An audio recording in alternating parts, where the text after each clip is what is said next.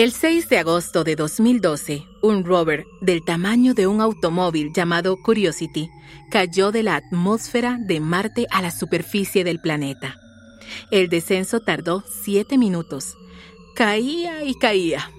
El rover transportaba una carga valiosa, 500.000 líneas de código, 76 dispositivos pirotécnicos, y una serie de herramientas para realizar experimentos que antes no eran posibles.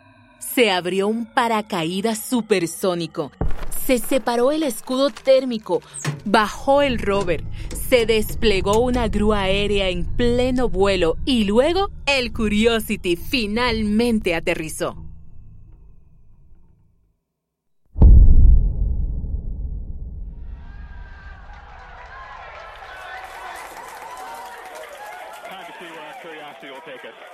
¿Escuchan ese sonido?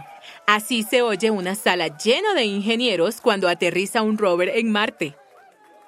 En unos días recibirían una llamada telefónica de felicitaciones del presidente de los Estados Unidos, Barack Obama. Pero por ahora, lo único importante es el equipo. Hay una sala llena de personas que saben que acaban de lograr algo que nunca habrían logrado solas. Esto es Command Line Heroes en español, un podcast original de Red Hat. Durante toda la temporada hemos visto cómo la tecnología de código abierto redefine la forma en que trabajamos y lo que podemos lograr. El personaje omnipresente siempre ha sido la comunidad. Siempre se trata de descubrir mejores formas de trabajar en equipo, mejores formas de aprender de los profesionales y al mismo tiempo escuchar a las voces nuevas, mejores maneras de conectarse. Para el episodio final de nuestra segunda temporada, nos aferramos a todas esas lecciones y descubrimos la forma en que el código abierto impulsa algunos de nuestros proyectos más grandes. Porque resulta que para apuntar a las estrellas o al planeta rojo hay que apostarle todo a la colaboración.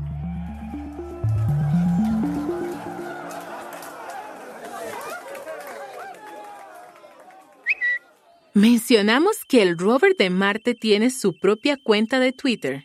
Cuatro millones de seguidores. Casi nada. Hace poco tuiteó un mensaje para los terrícolas, una invitación a construir tu propio rover, con código e instrucciones abiertas, cortesía del Laboratorio de Propulsión a Chorro de la NASA. Nos reunimos con unas personas de un grupo llamado SGV Hack Group son de los primeros en construir su propio rover. Intentaré subir ese bordillo. Vamos a ver qué puede hacer. Voy a intentar. No. No. Antes podía subir una acera con bastante facilidad, pero con los cambios que hemos hecho en las ruedas ahora le cuesta un poco. El grupo está conformado por Roger Cheng, Dave Flynn, Emily Velasco y Lan Dang. Dave diseña todas las cosas mecánicas y yo las armo. Roger es el del software. Dave se encarga del diseño y Lan es el valiente que nos sirve de líder. Tú eres el especialista en fabricación mecánica del equipo. Supongo que sí. Creo que sí. Cuéntale a la gente sobre el soporte servo. Ah, sí. Construir un rover no es exactamente un proyecto de Lego. A los investigadores espaciales les toma cerca de 200 horas terminarlos. Así que sí, vamos a darles a estos chicos unos minutos para que se organicen. Luego vemos cómo van. Mientras tanto, vamos a empezar por averiguar por qué la NASA le dio al mundo un rover de código abierto. Me llamo Tom Soderstrom. Soy director de tecnología e innovación de TI del Laboratorio de Propulsión a Chorro de la NASA. El laboratorio consta de un grupo de aproximadamente 6.000 personas. Es el centro de investigación de la NASA financiado por el gobierno y se concentra en la exploración robótica del espacio. Lo que queremos es responder a las preguntas. ¿Hay vida en el espacio? ¿Cómo se originó el universo? ¿A dónde va? Además, estamos tratando de encontrar la Tierra 2.0 por si alguna vez necesitamos enviar a la humanidad a otro planeta. Queremos encontrar los planetas similares a la Tierra que algún día podríamos habitar. Sí, son las grandes ligas. Pero esta es la cuestión. El equipo de Tom no es un grupo aislado de ingenieros. Están profundamente comprometidos a conectarse con la próxima generación de científicos. Constantemente intentan encontrar nuevas formas de despertar el pensamiento original. De hecho, es parte crucial de su trabajo. El proyecto del rover de código abierto regala los diseños para que los equipos de personas que no pertenecen a la NASA puedan intentar construir el suyo. Esa fue parte de la estrategia más amplia de la NASA para fomentar la innovación. Hablamos con Tom sobre por qué es tan importante que el trabajo de la NASA sea de código abierto, empezando naturalmente con ese rover de código abierto. Lo construimos para que la sociedad y las escuelas aprendieran, y conforme lo construimos nos dimos cuenta de que se convertía en una maravillosa plataforma de experimentación para nosotros. Así que es el mejor lugar para probar cosas nuevas. Es muy fácil, muy rápido, y luego podemos ponerlas en los verdaderos rovers. Esperamos que la gente incorpore cosas como paneles solares, acelerómetros, cargas útiles científicas, programación de inteligencia artificial muy avanzada y solo queremos que las experiencias proliferen y que la gente se interese en esto. Y finalmente, en el espacio, porque el espacio es de verdad genial. Y además de las ideas que has mencionado sobre las cosas que la gente puede hacer, ¿qué han hecho las personas que los haya emocionado o impresionado? La reducción de gastos fue algo realmente impresionante, y en este momento se está utilizando mucha inteligencia artificial. Esa es una de las cosas más interesantes que veo venir. Me encantaría ver a alguien agregarle un brazo robótico. Realmente genial. Y es algo en lo que estamos pensando. Parece que este proyecto está abierto desde todos los ángulos, ¿no? El hardware es una lista de piezas sugeridas y parece que puedes usar tus propias cosas, hacerlo más barato, hacerlo más costoso también, si eso quieres. El software está completamente abierto. ¿Hay alguna parte que no esté abierta? No, todo está completamente abierto. Lo que es realmente asombroso de esto es que si me dijeras que los estudiantes de preparatoria podrían construir sus propios rovers, sonaría demasiado difícil, ¿me entiendes? Suena muy avanzado, suena que solo la NASA puede hacerlo, ¿no? ¿Qué tan sencillo de armar es realmente? Bueno, el objetivo no es que sea un juguete, el objetivo es que sea un proyecto real, que les dé la experiencia real.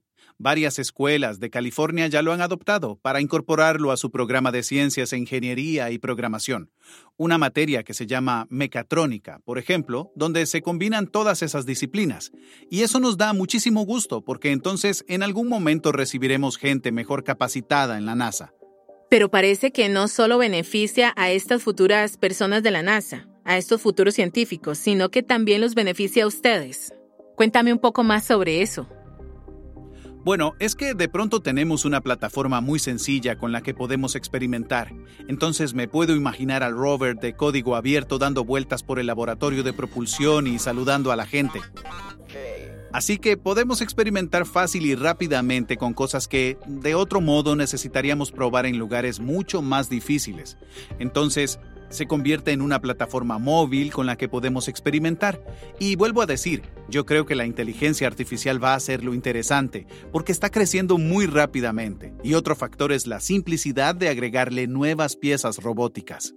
Pero en teoría, podrías haber creado tu propia plataforma de pruebas móvil para poder experimentar sin tener que hacerla de código abierto, ¿no? Podría haber sido como algo interno, ¿Cómo ha afectado lo que han aprendido el que sea de código abierto? Es una muy buena pregunta. ¿Por qué código abierto? Para nosotros era más difícil hacerlo de código abierto, pero ese es el desafío. Queríamos que fuera de código abierto para que otras escuelas y demás pudieran adoptarlo y construirlo.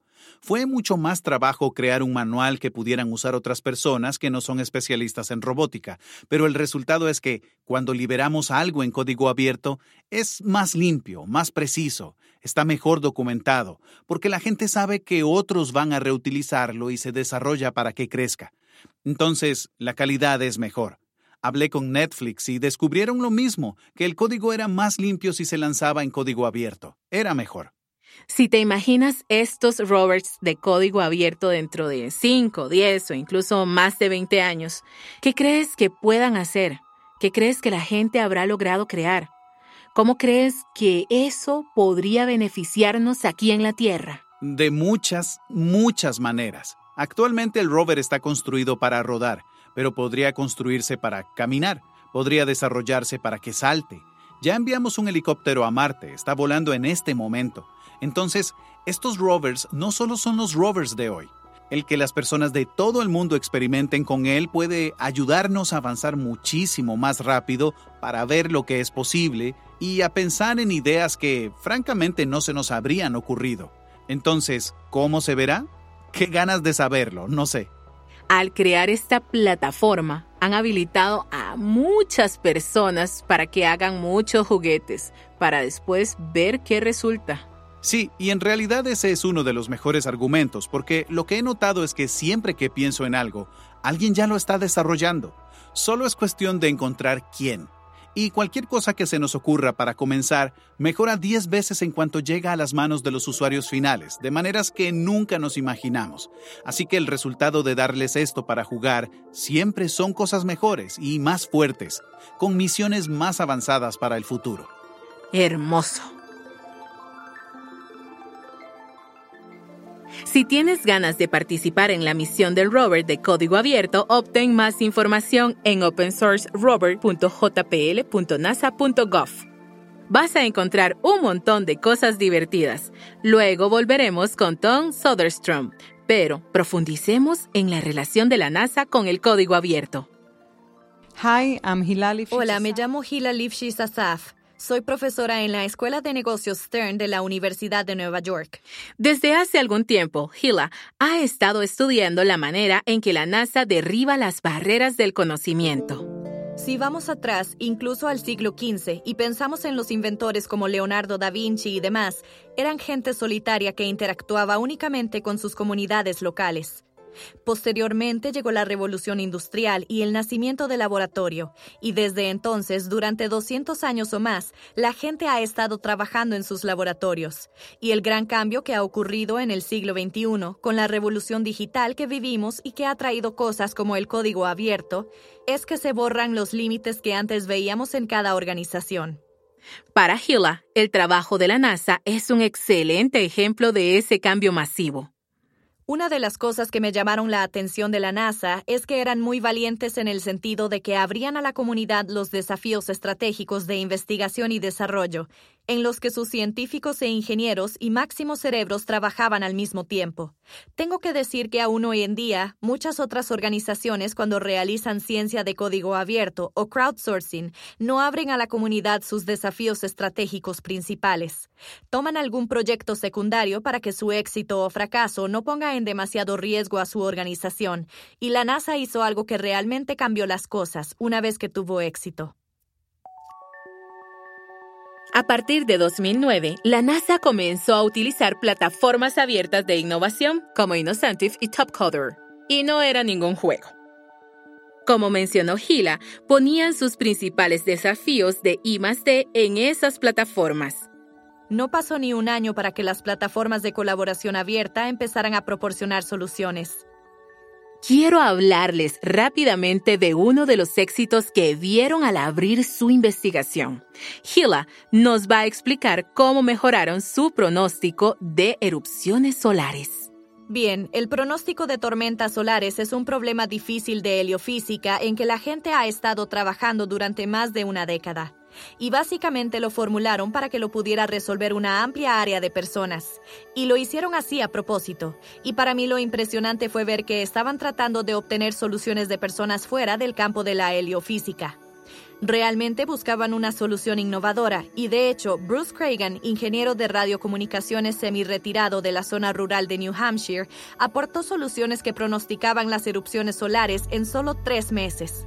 Y cuando la gente de la NASA las utilizó, vieron que pronosticaba las erupciones con una precisión de un 80%. Entonces, básicamente, algo que podría haber tardado años y haber costado millones de dólares con el modelo tradicional, sucedió en tres meses y costó alrededor de 30, 40 o 50 mil dólares. Quizás ya se lo imaginan, pero este tipo de cambio exigió hacer algunos cambios culturales en la NASA. Algunos de ellos invitaban a las personas externas que habían encontrado la solución a sus organizaciones. Otros crearon pasantías o colaboraciones, todo tipo de formas interesantes de aportar ese conocimiento y no mantenerlo reservado. Si lo piensas, es hermoso. Muchas organizaciones aún se resisten al desarrollo de código abierto y no les gusta renunciar al software propietario. Pero el grupo de científicos más innovador y con más amplios horizontes del planeta dice, ¿saben qué? Hagámoslo juntos. Y eso tiene un efecto muy poderoso. Hemos visto esa revolución en el software. Todavía no lo hemos visto por completo en la ciencia y la tecnología y creo que es el mejor momento para analizarlo. Cuanto más veamos el crecimiento de la física computacional, la biología computacional, más avances serán posibles. Creo que una mayor parte de la población puede participar y ayudar en diferentes tipos de tareas, y tal vez de esta manera la ciencia y la tecnología realmente pueden progresar más allá del desarrollo de una nueva aplicación. Hila Lifshitz Asaf es profesora de la Escuela de Negocios STERM de la Universidad de Nueva York. La NASA se beneficia enormemente de abrir sus desafíos de investigación, pero otra manera en la que desarrollan la comunidad es a través del programa de subsidio de innovación para pequeñas empresas, que apoya el trabajo innovador en el sector privado. De ahí surgen muchos proyectos creativos que son riesgosos, pero que podrían dar muy buenos resultados. Hola, me llamo Dan Waxpress. Soy ingeniero aeronáutico y trabajo en Continuum Dynamics Incorporated. La empresa de Dan, CDI, hace investigación y desarrollo en relación con la industria de aeronaves de alas giratorias, es decir, helicópteros, girocópteros, cualquier cosa que use alas o aspas para volar. Desde hace un tiempo trabajan con la NASA para investigar el despegue vertical Imagínate taxis aéreos como los de los supersónicos. La idea es que una vez que los vehículos tengan motor eléctrico en lugar de motor de turbina de gas, se les pueden poner mucho más propulsores. Podrían ser mucho más silenciosos, más seguros, y todos los problemas de los helicópteros que molestan a la gente podrían solucionarse y podríamos tener un mundo en el que podríamos pedir un taxi que nos llevara de una ciudad a otra, o sea, en un taxi aéreo eléctrico con otros cuatro pasajeros y sin piloto, en lugar de subirnos a un automóvil y tener que lidiar con el tráfico. Esa es la idea. Muchas empresas, incluida Uber, están muy interesadas en el potencial de los taxis aéreos. Y lo bueno del papel de la NASA es que rompe las barreras que existirían si todas esas empresas investigaran por su cuenta. Las empresas no siempre quieren divulgar la información. Quieren mantener secretos comerciales y no comparten sus conocimientos. El objetivo de la NASA es poner todo el conocimiento y las mayores aptitudes posibles a su disposición. Yo creo que si hablas con cualquiera de estas empresas, estarán de acuerdo en que no podrían hacer lo que hacen tan rápido si no tuvieran el respaldo de la NASA y la tecnología que la NASA impulsa y que ha impulsado en el pasado.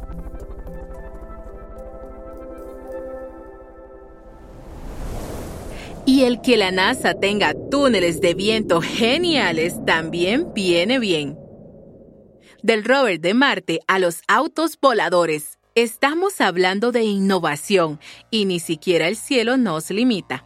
Todo se debe a una colaboración del tamaño del planeta, que se hizo posible gracias a la mentalidad del código abierto.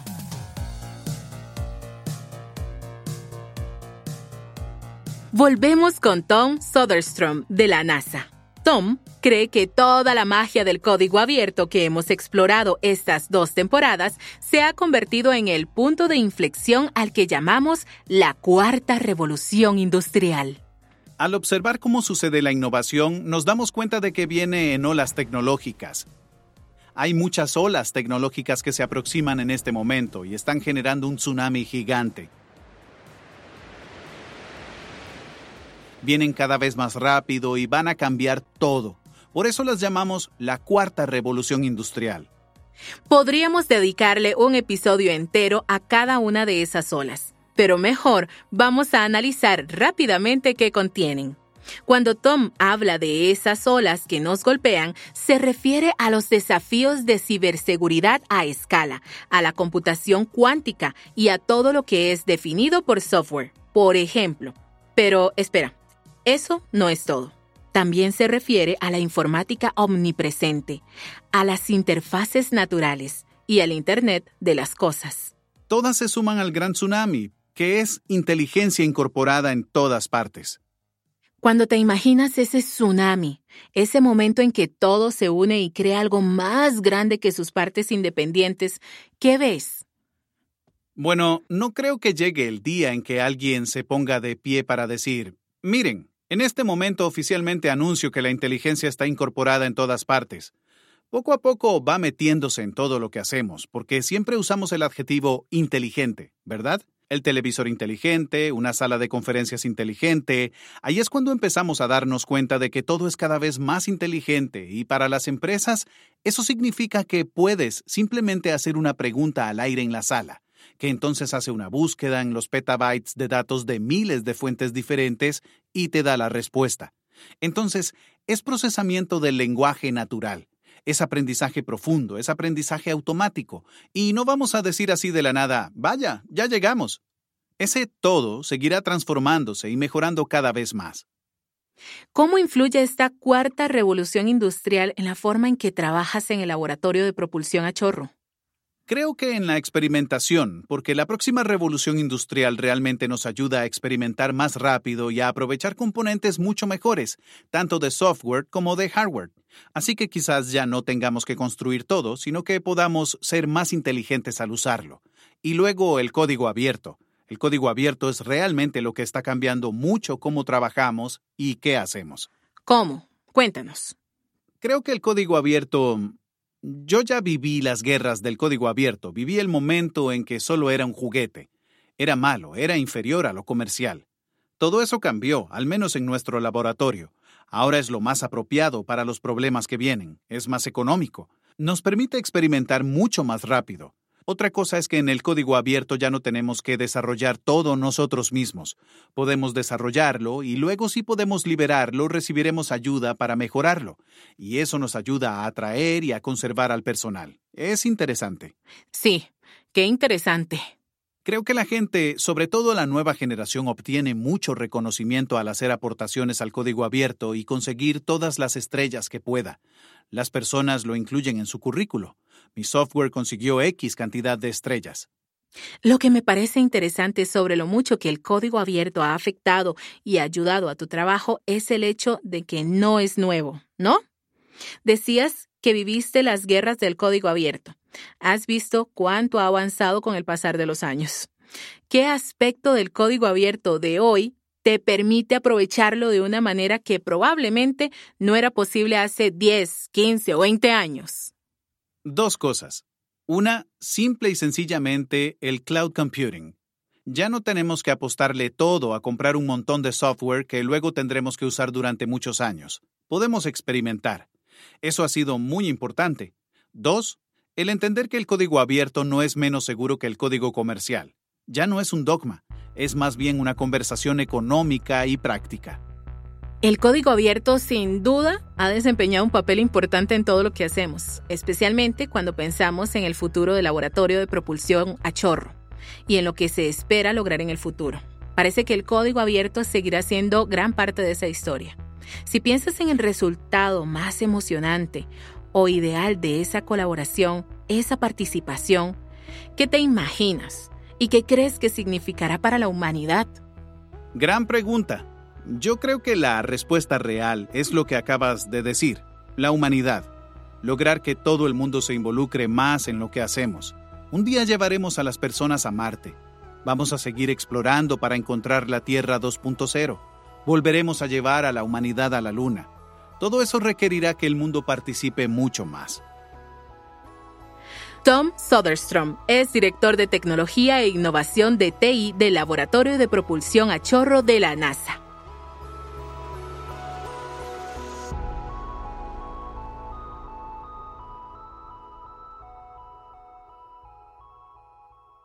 De la Tierra 2.0 regresamos a la Tierra 1.0. Es hora de recordar los humildes orígenes de esa cuarta revolución industrial. Sin importar qué tanto puedan crecer los proyectos de código abierto, todo empieza con nuestro grupo de aficionados que solo querían lograr que funcionara su rover. Vamos a ver si funciona. Vamos a ponerle otra cosa para ayudarle a subir el bordillo. Lo logró, sí. ¡Sí! Oh, no, ya no puedo bajar. Se atoró en las flores. Oh, vamos a tener que sacarlo de ahí. Bueno, no está en Marte. Podemos ir y levantarlo. Creo que están avanzando. Bueno, vamos a dejar a esos héroes de la línea de comando tal como los encontramos, explorando, aprendiendo, metidos en su trabajo y sabiendo que, con el código abierto, ni siquiera el cielo nos limita.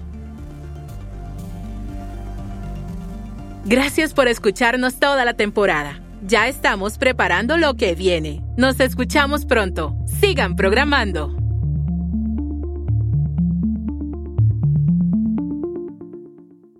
Hi, I'm Mike Ferris, Chief Strategy Officer and longtime Red Hatter. I love thinking about what happens next with generative AI. But here's the thing foundation models alone don't add up to an AI strategy. And why is that? Well, first, models aren't one size fits all. You have to fine tune or augment these models with your own data, and then you have to serve them for your own use case. Second, one and done isn't how AI works. You've got to make it easier for data scientists, app developers, and ops teams to iterate together. And third, AI workloads demand the ability to dynamically scale access to compute resources. You need a consistent platform, whether you build and serve these models on premise, or in the cloud, or at the edge. This is complex stuff, and Red Hat OpenShift AI is here to help. Head to redhat.com to see how.